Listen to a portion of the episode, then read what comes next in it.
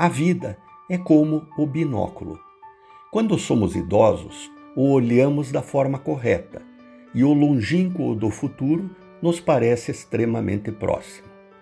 Já quando somos jovens, é como se usássemos o binóculo ao contrário e o futuro nos parece extremamente distante.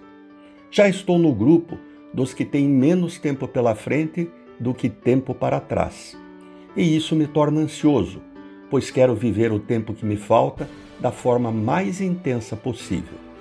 Acho que é por isso que dizem que os velhos dormem pouco, não querem perder a magia e a maravilha da vida adormecidos. Dia desses, uma jovem caixa de supermercado me perguntou se eu queria pôr o CPF na nota fiscal. Como era uma conta pequena e eu estava com pressa, disse que não. Aí, com educação, ela me disse que colocava o CPF dela em qualquer compra. Ao que eu respondi: Você é jovem, tem a vida toda pela frente.